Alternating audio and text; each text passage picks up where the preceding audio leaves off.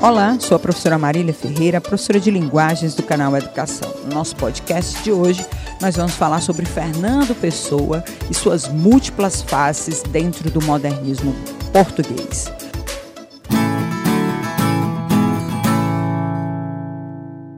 Figura ícone do modernismo português, Fernando Pessoa é um dos poetas mais importantes da literatura europeia do século XX, tendo produzido obras aí em diversos idiomas e registrado aí o seu nome dentro daquilo que seria o panteão dos grandes autores de literatura universal.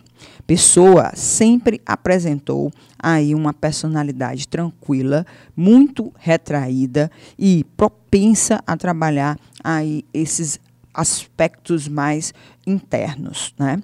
Suas influências partiram do simbolismo até os filósofos como Schopenhauer e Nietzsche, que justificam a tendência ao transcendentalismo e as questões espirituais. Mas o que mais chama a atenção quando se trata de Fernando Pessoa é a sua capacidade de criar vidas através de seus heterônimos. Os heterônimos são alter egos de Fernando Pessoa, individualidades isoladas do autor, porém criações de sua imaginação. Ainda que desses poetas imaginários possuam aí biografia, características formais e até horóscopo próprios, todos eles saíram da mente de Fernando Pessoa. Fernando Pessoa, ele, é, o Fernando Pessoa sobre a gênese de seus heterônimos, ele explica e delineia os aspectos de cada um de suas criações, para representar esse aspecto de maior intensidade. Para melhor entendermos as produções de Fernando Pessoa, sempre é bom separar a poesia heterônima da poesia ortônima. A heterônima são as suas criaturas, vamos dizer assim, e o ortônimo é o Fernando Pessoa. Fernando Pessoa não foi só um talentoso escritor, mas foi um criador de escritores muito talentosos. A criação de heterônimos é uma forma de expressar a pluralidade que caracteriza o autor de maneira mais simples, que compreende-se que o talento do autor era tamanho que não coube só ele assinar havendo a necessidade de multiplicar-se de maneiras diversas para que ele pudesse registrar todas essas essências. Hum. São cerca de 70 as personalidades criadas por Fernando Pessoa. Entre as que mais se destacam estão Alberto Caeiro, Álvaro de Campos e Ricardo Reis.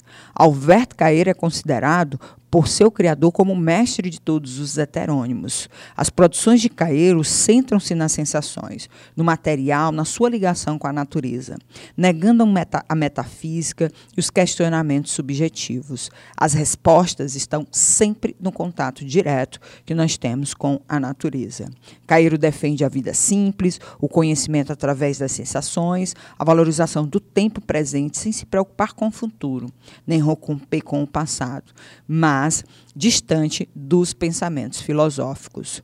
Já a, Álvaro de Campos é o segundo heterônimo mais conhecido, né? E representa aí um, um contrassenso, principalmente porque ele é o poeta da modernidade, né? ele é o poeta do choque, ele é o poeta que tem, dentro desses aspectos, uma forte tendência ao futurismo. A valorização do presente era um ponto comum aí com o Alberto Caeiro, mas, diferente do sensacionismo do primeiro, ele busca as sensações através do contato com a vida urbana e tecnológica.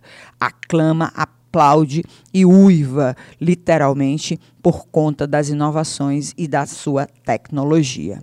Já Ricardo Reis é o representante do pensamento clássico, amante das culturas clássicas e latinas, ele busca, através da sua poesia, refletir várias doutrinas tradicionais, como o epicurismo, o estoicismo, o paganismo, busca, dentro de uma estrutura poética, versos regulares, né, buscando aí essa mistura entre a, o verso livre, as inovações dos versos brancos e aquilo que seriam os versos tradicionais. A temática relacionada, abordada por Ricardo Reis em sua poesia, geralmente está relacionada à serenidade, à calma, à maneira leve de se lidar com a vida, buscando principalmente a paz e o equilíbrio de espírito.